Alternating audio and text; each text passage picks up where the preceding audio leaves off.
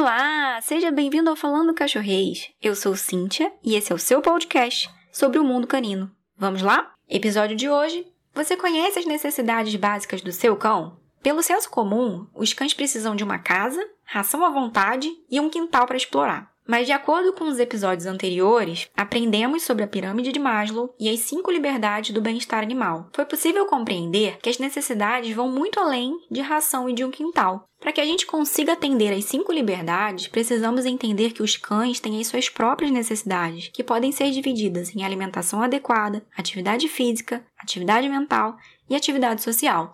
Um cão que não tiver suas necessidades básicas atendidas e com uma vida pobre em estímulos pode ser um cão infeliz e desenvolver diversos problemas de relacionamento e comportamento, o que diminui bastante o seu bem-estar. Na natureza, os animais gastam cerca de 60 a 70% do seu tempo em busca de alimento, ou seja, a maior parte da energia que eles têm é utilizada pensando, buscando, caçando e tentando descobrir uma forma de se alimentar. Cães não estão soltos na natureza. Eles estão dentro das nossas casas. Mas ao simplesmente deixar a comida disponível para eles, uma comida que será ingerida em minutos, o que eles vão fazer com o resto do tempo que têm? Nada? Vão ficar deitados no sofá? Não, eles vão buscar o que fazer, vão buscar formas de gastar a energia que eles estão só acumulando. E geralmente isso resulta em problemas de comportamento. Antes de ter a minha cadela, uma husky siberiana chamada Lua, eu assistia programas de televisão que falavam sobre animais, tanto nos canais Discovery, National Geographic e Animal Planet. Foi aí que eu conheci o César Milan. Naquela época, eu não sabia absolutamente nada sobre o mundo canino.